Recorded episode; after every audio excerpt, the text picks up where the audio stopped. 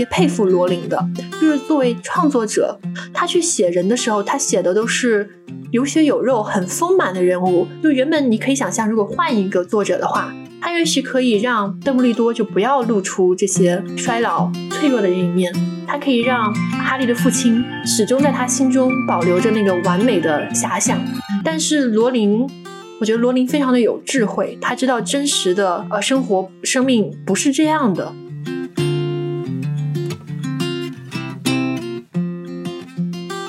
邓布利多对哈利说：“他说，我知道，对你这样年纪轻轻的人来说，这似乎有些不可思议。但是对尼可和佩雷纳尔来说，死亡实际上就像是经过了漫长的一天之后，终于上床休息了。而且对于头脑十分清醒的人来说。”死亡不过是另一场伟大的冒险。欢迎收听长途巴士，我是你们的好朋友不二。欢迎收听问题不大，我是你们的好朋友慕田。啊，今天非常的开心，我和慕田来串台录制一期播客。啊，我们聊什么呢？聊《哈利波特》这一部对我们俩都非常非常重要的作品。我们会聊一聊它其中的这个心理学隐喻。它折射的那些非常重要的议题，以及这本书是如何融入我们自己的人生经历的。嗯，是的，其实我们应该都算是很多年的哈迷了。嗯，就我我我看《哈利波特》大概看了四五遍吧。嗯，然后听说你也看了。我坦白，我将近看了十遍。那这套书呢？它第一部中文版是两千年引进的，当时呢我们还是小女孩，我们就各自追着连载一路长大。现在二十多年过去了，我们会发现《哈利波特》它仍然常看常新，对吧？就是这个书没有变，但是我们成长了，我们有了更多的阅历，能够从这套书当中去品味出全新的层次。有的时候我会感觉到书中这些人物的选择和经历，仿佛是和我们的生命体验交织在了一起。比如说，我这两年很深的一个体会是理想化的破灭，什么意思呢？呃，不知道目前还有听友们。有没有和我类似的经历？就是从前呢，我容易把一个人理想化。这个人呢，他可能是远方的一个企业家，比方说马斯克，或者一个重要的学者，像是心理学家卡尔罗杰斯，或者是一个逝去的亲人。那这两年呢，我就一次一次的放下了这种理想化，就是我会发现，呃，我理想化的那个对象，他没有媒体展现的那么好。他没有我想象的那么好，他们有弱点，而且有的时候那个毛病还挺大的。当然，他们也没有责任去满足我头脑中的那个想象啦。所以说，今年在回味《哈利波特》的时候，我就有留意到，哎，哈利他也经历过这个历程。那切入哈利的经历之前，我想先问一问慕田，提到理想化，你会想到什么呢？哦，我其实脑子里第一反应就出现了邓布利多这样的角色。嗯，因为对我来说，我小时候。呃，看《哈利波特》，我记得第一部的时候，他完全是一个 wise man，就是是一个非常非常绝对理想的情况下出现的。他总是会呃给哈利在必要的时候提供指导，然后会给他提供帮助。他总是会说出一些非常幽默的话，然后又非常有哲理。嗯，我当时其实脑子里是非常希望我的人生里面出现一个这样的这样的人的，直到就是可能。在更后面才发现，好像不太可能出现这样的人。我非常理解你前面说的这种渴望，生命中有一个邓布利多的呃这种的遐想，会希望他们非常的强大，能够帮我们兜住特别多的事儿，嗯，能够嗯特别好的把我们呵护在他们的羽翼之下，然后去让这个生活对我们来讲变得非常的顺遂和美好。但是呢，这种理想的客体是不存在的。但凡是这样的。投射这样的理想化的想象一定会破灭，你同意吗？我听起来就是你好像破灭过好几次了 啊，肯定是有这个原因，肯定是有这个成分在的。所以我从自己破灭了好几次这个经历推导到理想化的课题一定会破灭，这算是一个归纳法哦。但我们还也从演绎法的角度再来想一下这个问题的话，就是因为所有的人都只是人。人是肉体凡躯的，呃，有句俗话叫做“人吃五谷杂粮，怎么能不生病？”呃，我们也可以想象一下，人吃五谷杂粮，怎么可能是完美的？就他一定是有自己的诸多局限性的。那么落回到《哈利波特》这个故事里面，呃，我会看到哈利他有两次很明显的理想化的破灭，一个是刚刚慕田里说到的邓布利多原先的那个形象。就是可能不仅是在哈利的心中哦，还在我们这些书迷的心中，都是一个呃特别和蔼可亲的老校长。但是，我想一下，应该是第七部，在邓布利多去世之后。可爱的瑞塔记者写了一本《邓布利多的生平与谎言》，然后哈利在那个时候，他发现邓布利多居然有自己完全不了解的一面，然后他那个书他是越看越生气，就是生气的不只是丽塔搬弄是非，生气的还有就是自己原来居然是这么不了解。自己的那个校长，然后他原来邓布利多身上也会有一些阴暗面，特别是他早年也曾经和格林德沃一同追逐权力。我其实还从另一个角度上觉得邓布利多也是有一个主角，就是一个光环下降的过程。嗯，呃，其实是从哈利的认知上面，嗯，比如说第一部的时候，我记得对哈对邓布利多的描写，经常会有啊，他有超乎他这个年龄本身的灵活，就他非常的强大，然后他。啊，非常的灵灵敏。在接下来，其实有一些书里面，邓布利多在哈利面前就是掩面哭泣啊，然后还有一些时候他会重新展现出自己脆弱的一面和苍老的一面。所以，其实也是一个从完美的人，就是逐渐的退化到一个真正的老者。嗯，一个脆弱的、有故事，然后有情感、有虚弱的这样一个老者。嗯，其实世界上应该是没有人能够承载住这种理想化的投射的，嗯，就是一定要把这个理想化保持住的话，最后只会导致我们去恨我们投射的那个人。我会经常在现实中看到非常多人追星的时候，呃，当然我也包括我自己啦，就有的时候你会仿佛感觉你的那个偶像是，呃，用一个不文雅的说法，他放个屁都是交响乐。就你你会你会和粉丝群体一起挖掘他的各种素材之后，然后把它变成这样的一个形象，但是没有真人可以接纳得住这个投射，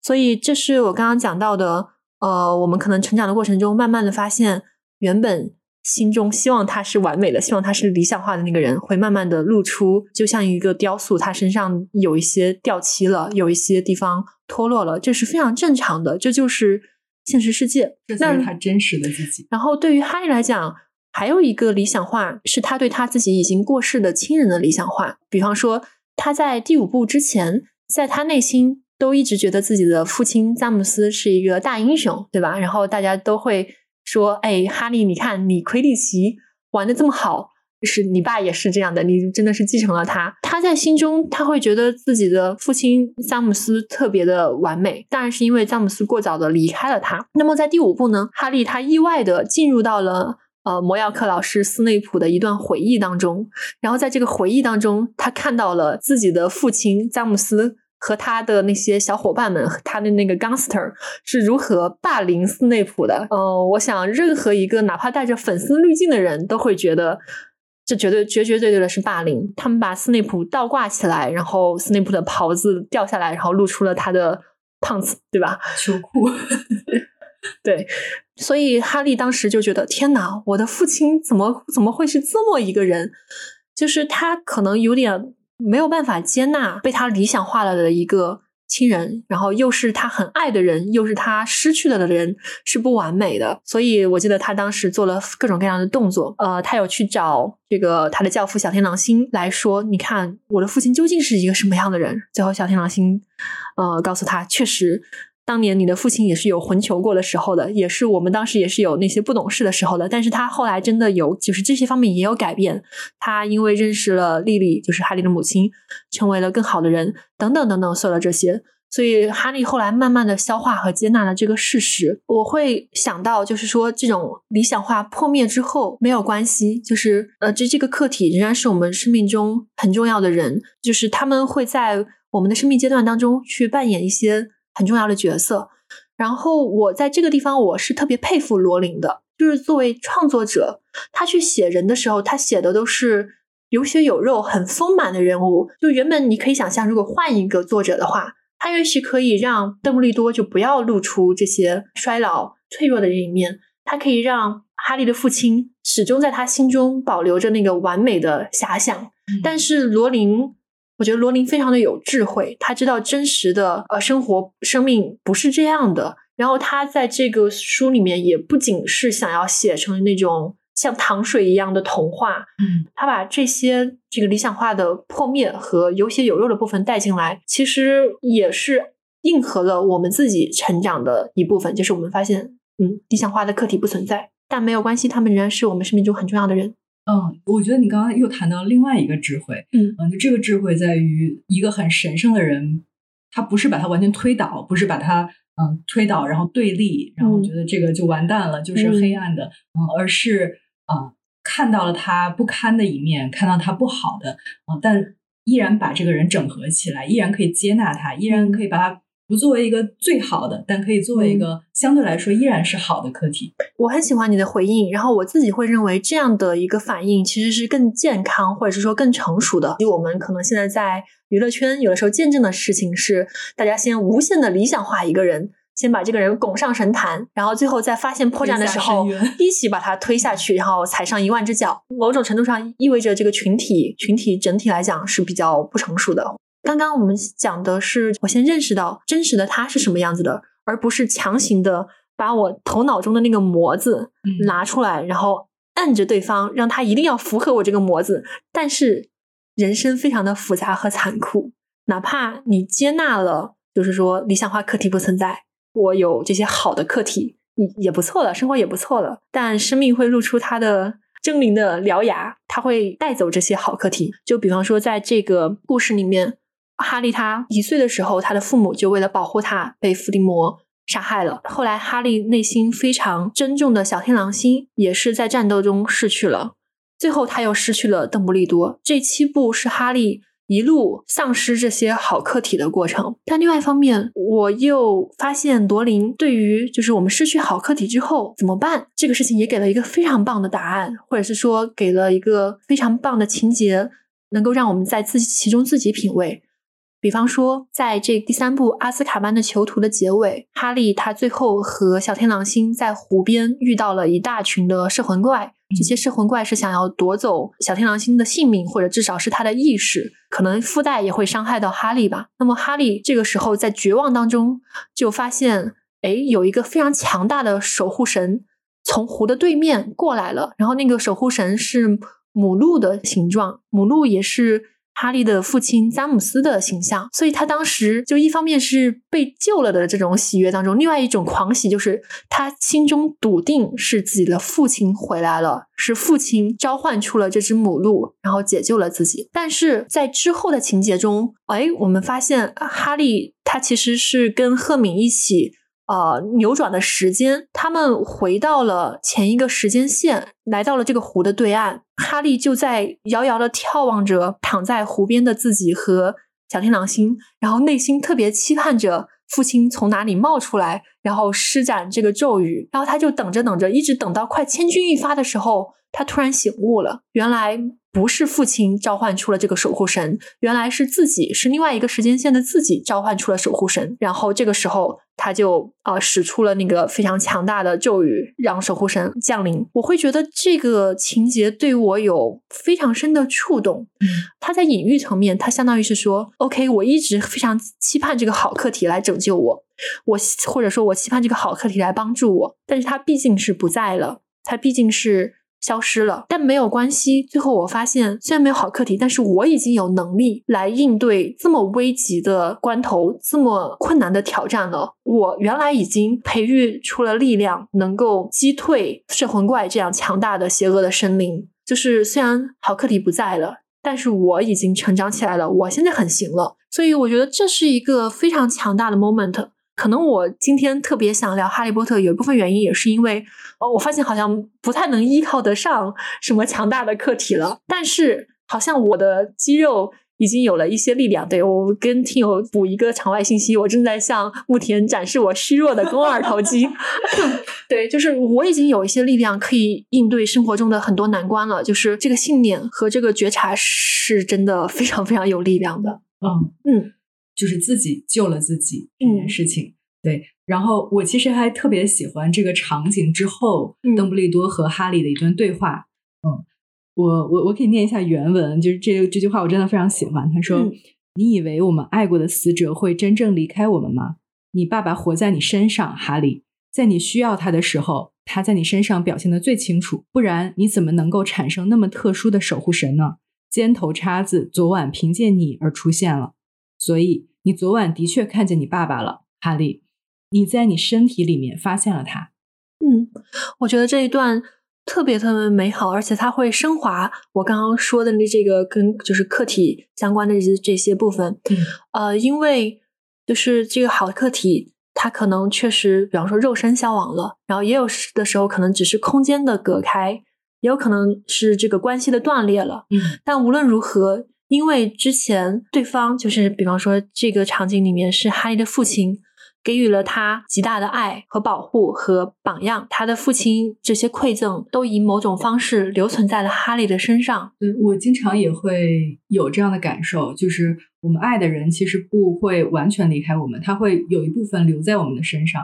嗯，比如说我，我非常喜欢我的姥爷，我是我的姥爷带大的。我自己其实平常是挺喜欢那种养花啊，然后养鱼，呃，比如吃一些时令水果。然后我有一天突然发现这件事情其实是我在沿袭我姥爷，呃，他的日常的爱好。比如说，呃，他到了什么时令了，这个时候水果刚刚下来，可能在菜市场里面刚有第一家摊位出现了刚刚成熟的这个水果的售卖，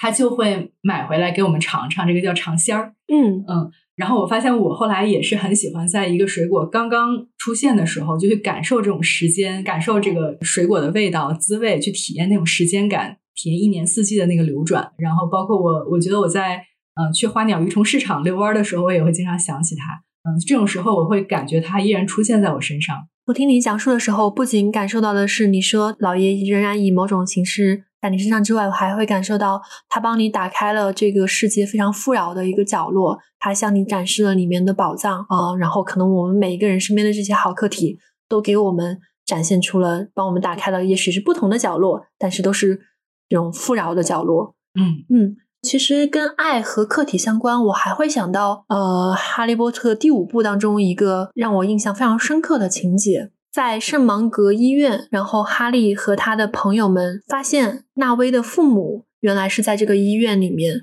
就是因为纳威的父母当年是被食死徒用专心咒折磨，所以两个人都疯了。从第一部纳威出场的时候，他就告诉大家说：“呃，我是我奶奶带大的，就没有提到父母。”然后纳威在学校里面是一直一直的藏着这个秘密的，他没有告诉任何人。呃，哈利波特之前知道是也是因为别的渠道，他从别人那里知道的，从来都不是纳威亲口说的。但结果在这么一个呃意外的情景下，纳威内心的这个秘密就被自己的同学们都撞破了。然后纳威当时是一个非常，其实是一个非常可能，我我我觉得都不能用窘迫来形容。我想他一定是那种五味杂陈的心态。然后这个时候呢，就在大家都稍微有点尴尬的时候，纳威的母亲来了，她非常小心翼翼的。掏出了一个仿佛是他珍藏的东西给纳威，然后纳威接过来之后，发现是一张太妃糖的糖纸。所以说，这个时候纳威的奶奶就在旁边可能抱怨了一句，让我们读者知道了场外信息，就是纳威收到糖纸可能已经可以贴满一整堵墙了啊！但是哈利看到，当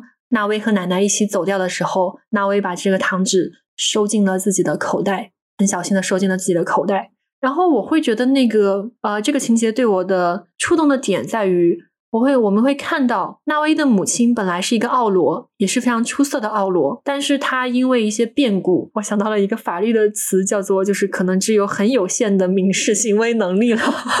你为什么开开开玩笑，就是已经处在一个非常有限有限的状态了，他能够给出的东西。只有这样的很孩子气的一个糖纸，但是他的那个爱是真挚的。其实这部书对纳威的所有的消化这些的心理描描写并没有特别多，但是我们可以想象，他一定也会有所有的那些怨怼的部分啦，心疼父母的部分啦，然后这个对伏地魔愤怒的部分啊，所有的。但是在这个场景里面。他展现出来的是，他对于这个即使如此有限的爱的如此的珍视和接纳，他一定能够体会到那个真挚，以及这个母亲对自己的这种这种爱。嗯，虽然是是如此的有限的。嗯，在《哈利波特》里面，其实很大程度上，我觉得它都是以爱作为主题的。嗯，然后包括呃，哈利之所以能够一直受到保护，嗯，其实很大程度上是他的妈妈对他的爱形成了一种古老的魔法。嗯，这种古老的魔法可以让他碰到奇洛的时候，奇洛就是被烫化了，疼痛难耐。可以让伏地魔在附在他身上的时候也感到非常痛苦不适，不能够待在他身上太久。嗯，就这种爱实际上是形成了一种很大的保护。嗯，我想在这个设定里面，罗琳他把爱作为一种最强大、最有力量的魔法，这个是有很有象征意义的。然后，呃，就联系到我们刚刚说的这种，哪怕詹姆斯去世了，但是他给孩子的这个爱仍然留在哈利的血脉当中。我会想到，爱是一种祝福。嗯，这种祝福，如果说我们从心理学的视角上来讲啊。就有点像在我们成长当中，因为你感知到过被别人如此真挚和深刻的爱过，然后这个体验它会改变你的神经回路，它会让你觉得我是好的，我是值得被爱的，然后呃，这个世这个世界是友好的，然后这个世界上面有人这么强烈的爱我，这个东西会变成一种祝福，就是在故事里面。它会变成哈利去抵御很多邪恶的一种内生的力量嘛？啊，那在现实生活当中，这样深刻的被爱过的体验，也是能够成为我们在非常多困难的时候，然后包括可能被攻击的时候，被怎么样的时候，我们不去自我攻击，或者说不那么的陷入极大的恐惧。嗯，因为可能比方说，我们知道自己本质上是好的，因为那那个爱仿佛是一个佐证。有过很明亮的回忆，那个很明亮的回忆给我们力量，让我们更能够在现实层面去呃去抵御这些挑战、这些困难吧。这是我现在的一个想法。如果在《哈利波特》里面，你说谁没有感受到过这种爱？我现在觉得好像这种最匮乏的一个人就是伏地魔。是的，OK，可能正是因为他。没有感受到过这种真正的爱，真正的美好的东西，所以他其实被另一种东西吸引了。嗯，就是权力，嗯，是永生。伏地魔他对于死亡，我想是非常恐惧的，然后他一定要追求永生，他为此找各种办法，最后选择了黑魔法，把自己的灵魂分裂掉，做成魂器，来试图保存自己。这种对永生的执着。其实是跟他他没有感受到过爱，他也没有办法给予爱，是高度相关的。我觉我觉得这个地方我们可以有五组人物。呃，如果说我们想象一条这个能不能够感受到爱的这个光谱啊，我们可以想象伏地魔在这个光谱的最左端，他完全不懂爱，所以说他要去实现自己的永生的目标，他要去支配别人，那么他是一个权力逻辑。呃，他会追逐权力的这个事情，其实有点让我想到呃死亡圣器的。那个原始故事里面，老魔杖的拥有者，这个这个逻辑是怎么串起来的呢？就是我们可以想象，老魔杖它是魔法世界里面最强大的一根魔杖，然后掌握它的主人可以施出最强有力的魔法，迫使别人按照你的意志行动的。那么在那个死亡圣器的预言当中，老大向死神要来了这样的一根强有力的魔杖，他觉得权力是至关重要的东西。这个老大他耀武扬威的。在小酒馆里面向别人展示我多么的厉害，我有这根至高无上的魔杖。它的结局就是当天晚上有一个巫师悄悄的溜了进来，然后把他割喉了，就把那个魔杖给偷走了。所以我觉得罗琳写的这个寓言很有意思，他是在讲你，你确实可以有这种非常强大的力量，可以主宰别人的力量，但是伴随着的就是你作为驾驭者不能露出任何弱点，你露出了弱点，那么这个权力就会。旁落到别人身上，而且在这个过程当中，你是基本上不会有什么好果子吃的。呃，伏地魔他是非常的执着于有这样非常的强大的力量，但是你看到他在追逐这个力量的过程中，最后搞得自己全身都是筛子。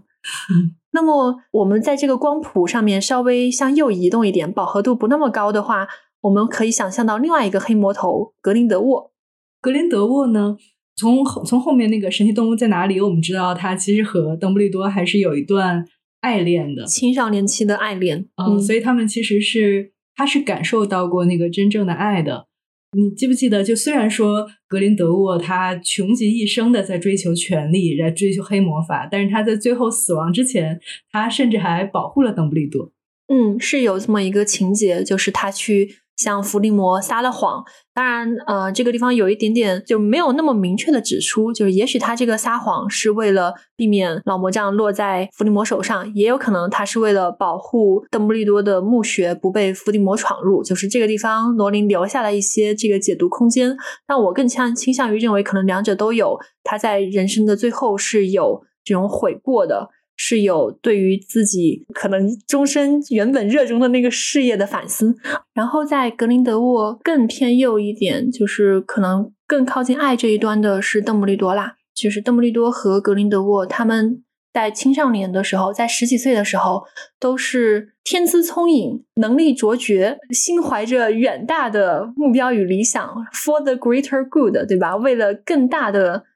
美好，设想了一个这个巫师不需要再低头做人，巫师世界可以凌驾于麻瓜世界之上的这样的一个蓝图啊。然后他们试图去收集。三个死亡圣器来征服死亡，那么让邓布利多放下他这个野心家的蓝图的，其实是一个悲剧，让他转变了。就是在格林德沃和邓布利多的弟弟三个人争执的过程当中，的邓布利多的妹妹作为附带伤害，因此丧命了。然后那个原因是最后都不明朗，但是邓布利多在这种极大的哀痛当中，他清醒了过来，对于自己的妹妹是有非常强烈的爱的。但是这种爱，其实，在之前被别的那些仿佛更 fancy，然后更宏伟的东西所遮蔽了。邓布利多在这场悲剧之后，他清醒了过来，而且他会给自己，他会自认为，呃，自己对权力是有很大的欲望的，所以他认为自己不适合掌权。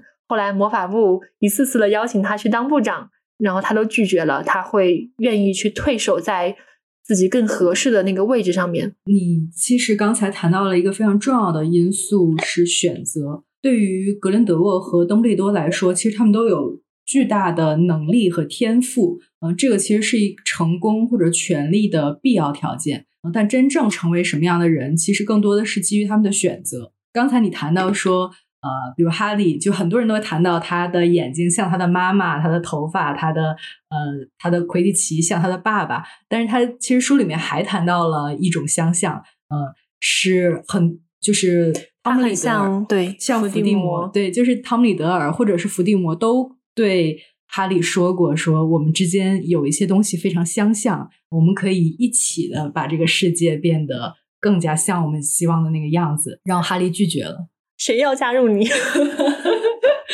就是最早的时候，哈利意识到这件事情是我记得是第二部，因为他当时刚战胜了那个蛇怪。哎，我在想会不会是第一部，他想那个那个飞燕帽告诉他，你来斯莱特林有前途哦，招生请来斯莱特林，你会成为很强大的人。呃，这个是他第一次主动做出了选择。就是第二部的时候，哈邓布利多和哈利有一段对话。然后哈利非常非常沮丧，他就跟邓布利多说：“汤姆里德尔说我很像他，他甚至说可能我本来就应该出现在斯莱特林，因为我有很多斯莱特林的特征，比如说我会蛇语。但是邓布利多说，但是你出现在了格兰芬多。然后哈利当时就说就很沮丧的说，那是因为我告诉他我想去的格兰芬多。然后邓布利多说，正是这样，嗯，是你的选择让你成为了你是谁，而不是你的能力或者什么其他的。”没错，甚至于这个选择，我们还可以再回头考虑到，就是我们刚刚说《哈利波特》系列的主题是死亡。那么，死亡圣器那三个在传说当中，就是你当你集齐了它们，你就可以征服死亡，你会成为呃死亡的征服者。很多人会觉得，哦，征服死亡的意思可能就是我就可以永生了，所以这可能是最开始驱动伏地魔想要去也要也要去收集死亡圣器的那个原因。但是在这个第七部结尾的时候，其实邓布利多有出来说，这个哈利才是死亡的真正的征服者，真正的征服者绝对不会试图逃离死神，而是会欣然的去接受必死的命运。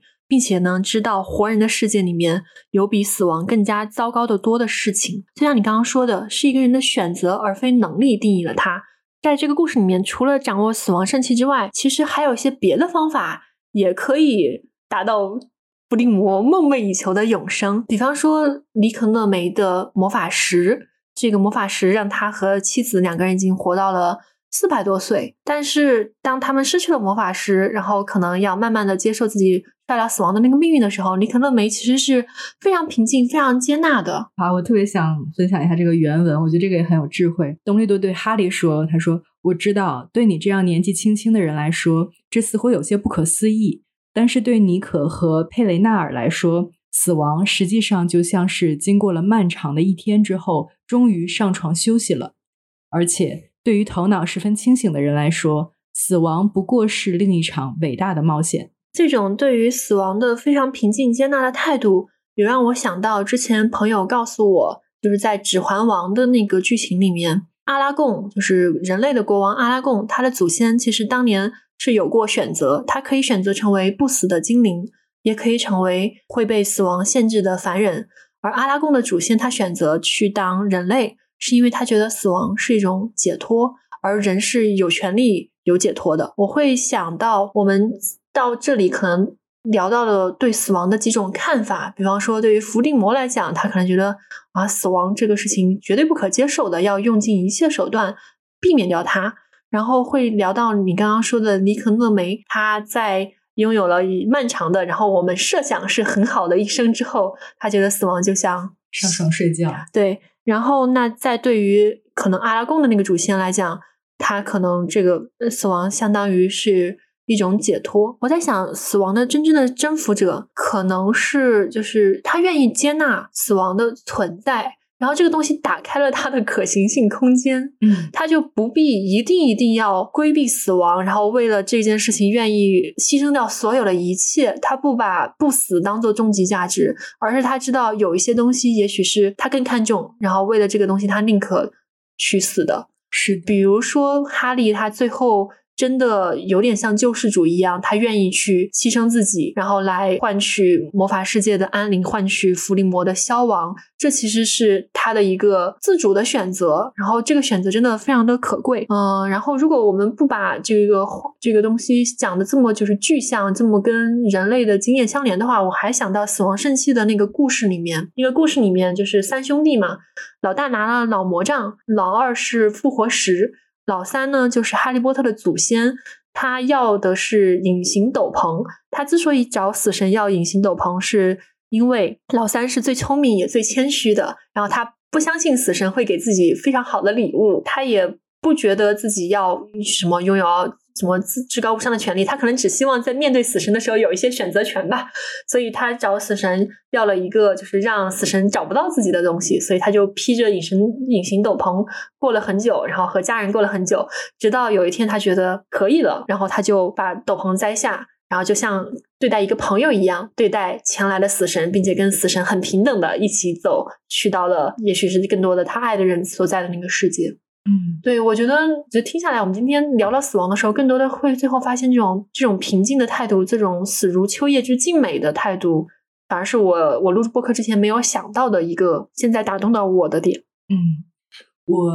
其实又想起了一个相关的故事，是呃，当时小天狼星死掉以后，哈利非常的想念他呃，然后哈利就想尽各种办法，他突然就想到一个办法，他说：“哎，为什么？”在霍格沃兹上方飘着这么多幽灵，为什么小天狼星不能以这样幽灵的方式回来重新陪伴我？他就找到了差点没头的尼克，然后尼克后来就告诉他了一个让自己觉得甚至不想开口、非常回避的问题。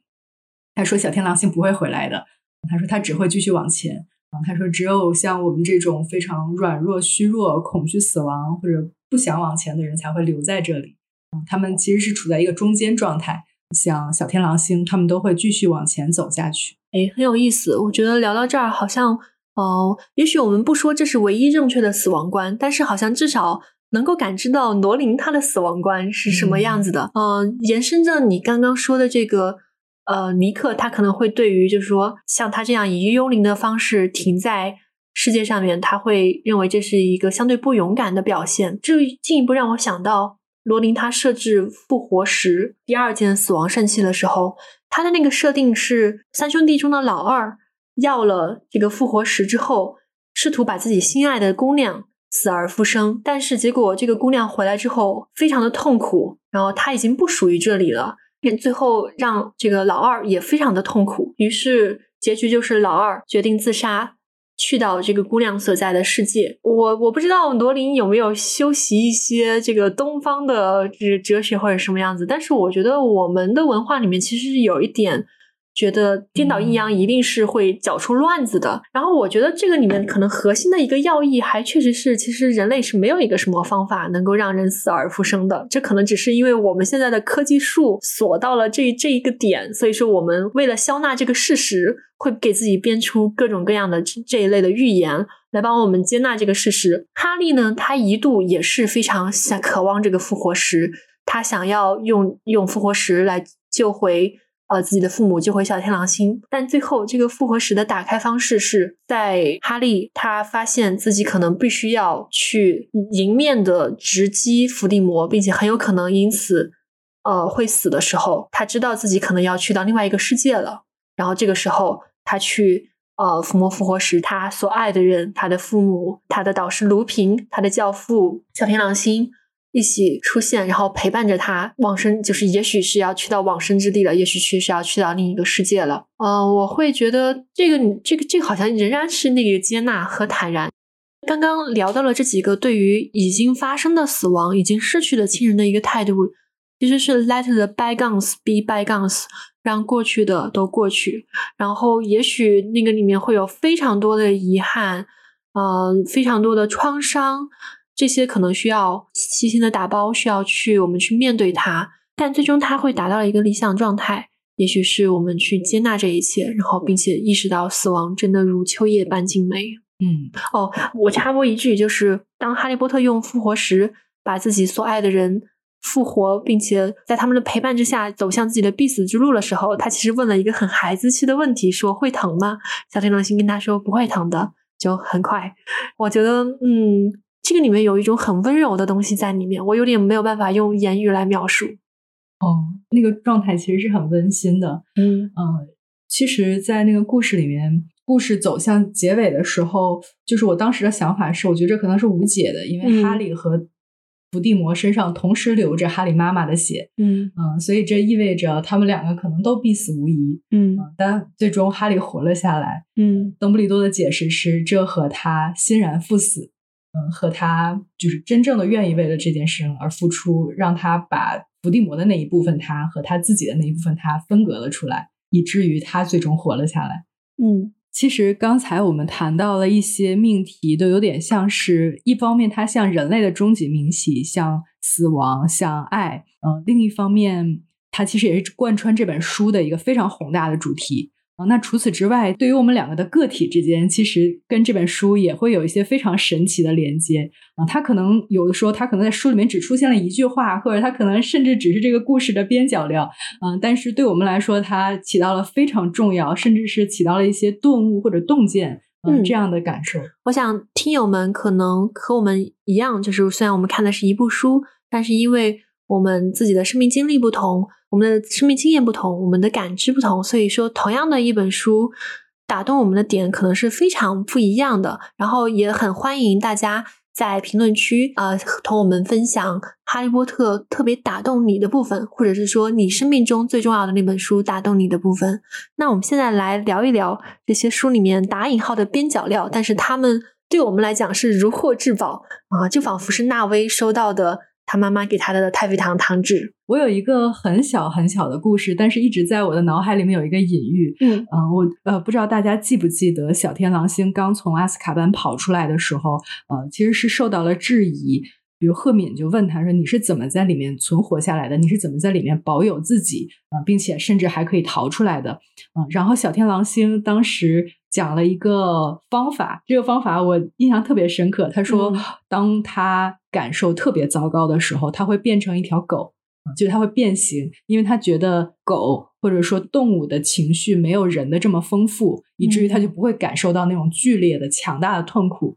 它有点像是那个钝感力的概念，哇哦！呃，在非常糟糕，以至于你甚至无法改变那个环境的时候，那你就让自己先少感受这个痛苦，这样的话，自己至少还可以存活下来，可以有机会逃出这个环境，让自己的神经先变粗一点。我觉得这是一个很有效的防御的手段。其实我觉得听上去会有一点点悲伤。有一点悲伤，就是会觉得哇，环境怎么能够恶劣到，就是他要变成一条狗？就是我们那么好的小天狼星，对吧？这个呃，学生时代的摇滚明星一样的全系列最帅的人物啊，结果他在阿斯卡班蹲了十多年的冤狱。他用这种很有效的手段来救助自己，才有了后面的新的可能。然后我想啊，有的时候可能不知道为什么人确实陷入了这种境地的话，那么有这种钝感力是很重要的。嗯，那刚刚提到你说的这个钝感力是很强大的防御，我会想到今年重新看这个阿斯卡曼球的囚徒的时候，意识到了另外一种非常强大的防御，就是幽默。啊，大家可能记得这个《哈利波特》系列里面有一种神奇生物叫做波哥特。那波哥特这个小玩意儿呢？就是他遇到谁见人下菜碟儿，遇到遇到慕田就会展现慕田最害怕的东西，遇到我就会展现我最害怕的东西。但他自己图个啥呢？也不知道，反正他就是先展现着，可能就希望你赶赶紧被吓到了，然后就跑，然后不要打扰他的清静吧。就是这些是我脑补的啊，因为罗琳其实没有讲他究竟要干什么，因为他也不是想要伤害人，他就只是一 个对。然后如果说你你看到这个东西。你不害怕的话，好像也不会发生什么。我觉得你会让伯格特呆住的啊，这个是开玩笑，不讲这些衍生了。那么就收回来到原来的这个书里面的设定的话，当你见到伯格特的时候，他现在已经变成了你最害怕的那个僵尸。对于纳威来说，是他最害怕的斯内普教授。要如何让？伯格特现出原形呢？这个魔法世界中的解法是想象把伯格特变成一个非常滑稽的形态。比方说，对于纳威很害怕的那个会霸凌他的斯内普教授呢，就可以安排斯内普教授穿上女装，而且穿上的是老年女装，这个戴一个那种帽子，然后可能颜色非常鲜艳的，这样一下子这如此的滑稽，就让你忍不住要笑出来。笑其实是一种紧张的解除，把原本这个呃。看上去很有威胁、很恐怖的一个东西，你去耻笑他，你去嘲笑他，他就现出了原形。这让我想到《权力的游戏》里面有一句话叫做“笑是恐惧的解药”。我觉得确实是这样的，因为我们知道心理学讲人有非常多的防御机制，就是因为啊，我们因为活着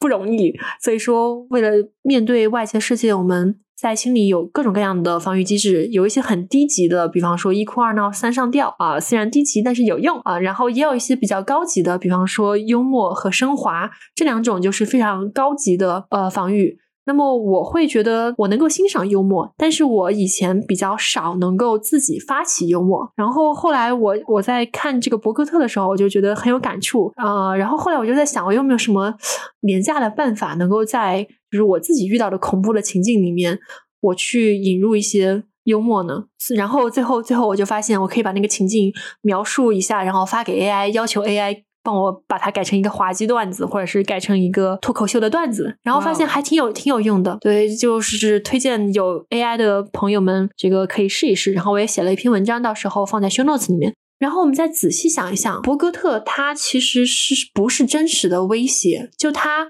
没有狮子那样的呃锋利的爪子，他其实。只要你不害怕他，他没有任何招数来伤害你。我觉得这也是一个隐喻。也许我们害怕的东西里面，百分之八十的东西都只是空的，就是其实对我们的生活、生命没有任何的影响。但是我们有的时候难以从这种幻象中走出来。我们可能害怕的就是那个恐惧本身。嗯，比如说在《哈利波特》里面，其实还有一些隐喻。嗯，比如大家都很害怕叫伏地魔，伏地魔。嗯，大家叫他神秘人。嗯，但是邓布利多提倡所有人都叫他本来的名字。嗯，他认为叫他一个让让大家恐惧的名字会加深这个恐惧本身。嗯，然后还比如说，呃，第一部的时候他们在闯关，最后去就去找魔法师的时候，中间有一关会经历魔鬼网。那个魔鬼网就是你越挣扎，他就会抓的越死。嗯，只有你放松下来，他才会把你放掉。嗯，它有点像是你对恐惧的一种态度。然后包括刚才你讲到的，对于博格特滑稽滑稽，其实我我想到了现在大家就是市面上的很多段子，嗯，比如说我经常刷抖音嘛，我就看一些短视频，我经常在里面看到，呃，比如说有一些女生就会专门去模仿他们相亲的那些普信男，啊，或者是他们很糟糕的那些老板，大家好像是通过模仿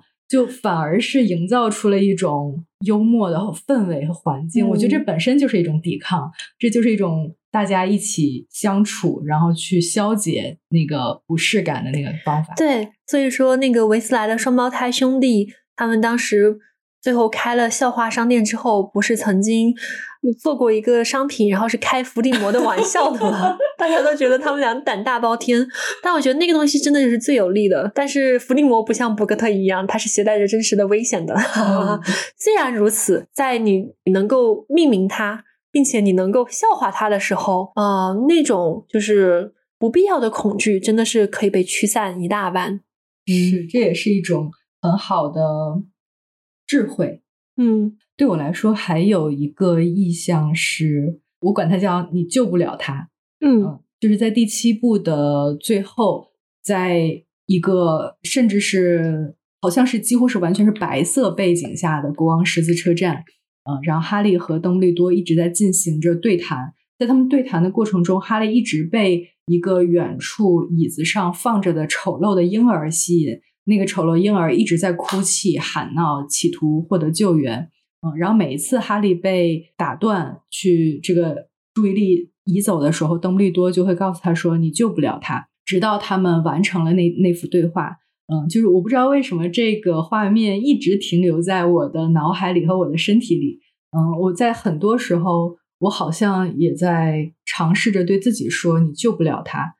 这件事情也发生在，比如说，在我曾经的亲密关系里，嗯，哪怕对方就是予取予求，然后非常渴望，呃，获得帮助，但这个帮助有的时候变成一种束缚，嗯，这个时候我会练习着不救对方，嗯，然后比如说在呃母女关系里面，其实也是存在这样的情况。听到你刚刚的分享，我想我们这期播客最开始的时候在讲我们理想化其他人，那你刚刚说的这种。你救不了他，其实是我们也放下了对自己的理想化。我们自己也是凡人，不是救世主。我们能做的事情很多，但也是有限的。就像啊，你刚刚说的，可能嗯，有的时候我们生命中真的有非常重要的人，然后我们真的希望对方过得很好，有更好的福祉，然后我们也付出努力。但是不管是什么因缘，最后就可能也只能到某一个限度吧。那么在肯定会出现很多类似于打引号的“你救不了他”的这个场景。然后我会很好奇一件事情，你觉得那个婴儿象征着什么？哭泣的婴儿是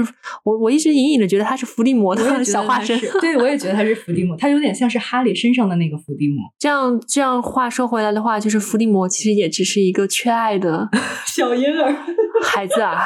因为他丑陋的妈不疼，然后爹根本不认他。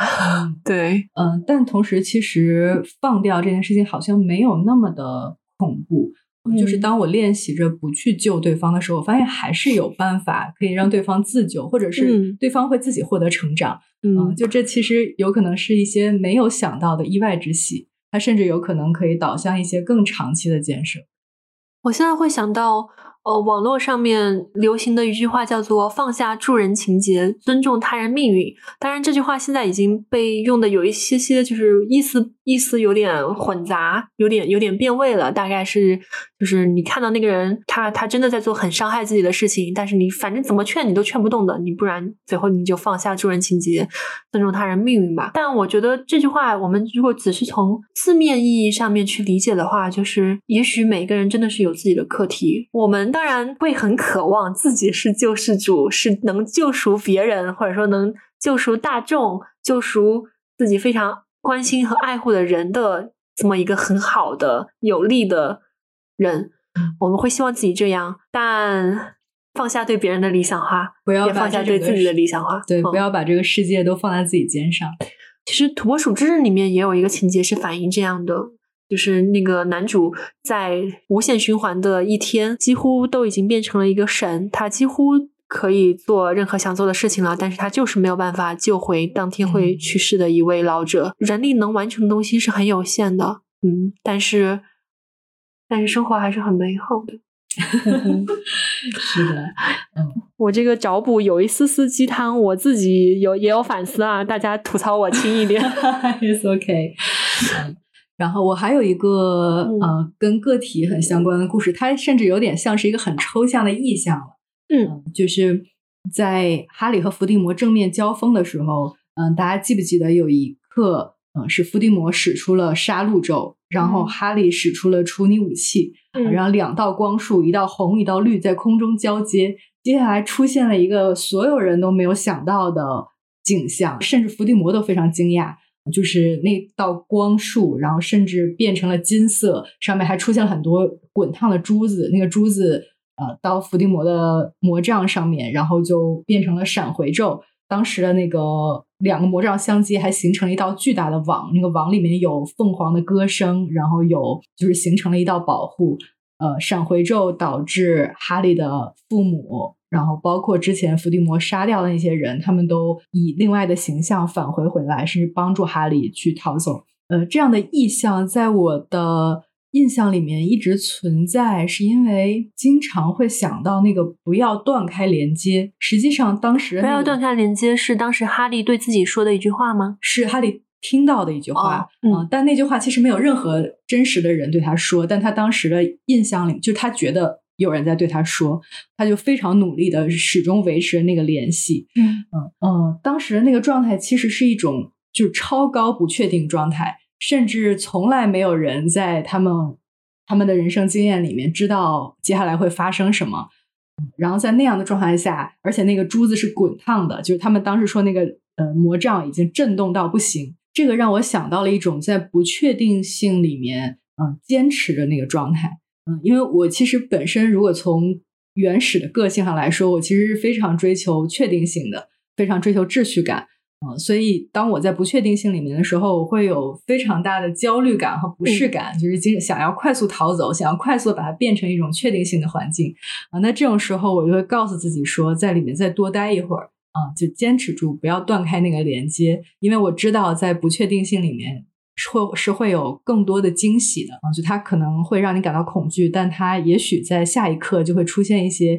更加神奇的连接。不知道是什么，所以如果在里面待的时间更长一点，也许就会有这些惊喜。我很喜欢你的分享，它让我想到了对生活的两种态度，或者是说对很多事情的两种态度，就是控制和放下控制。你刚刚说你很追求确定性，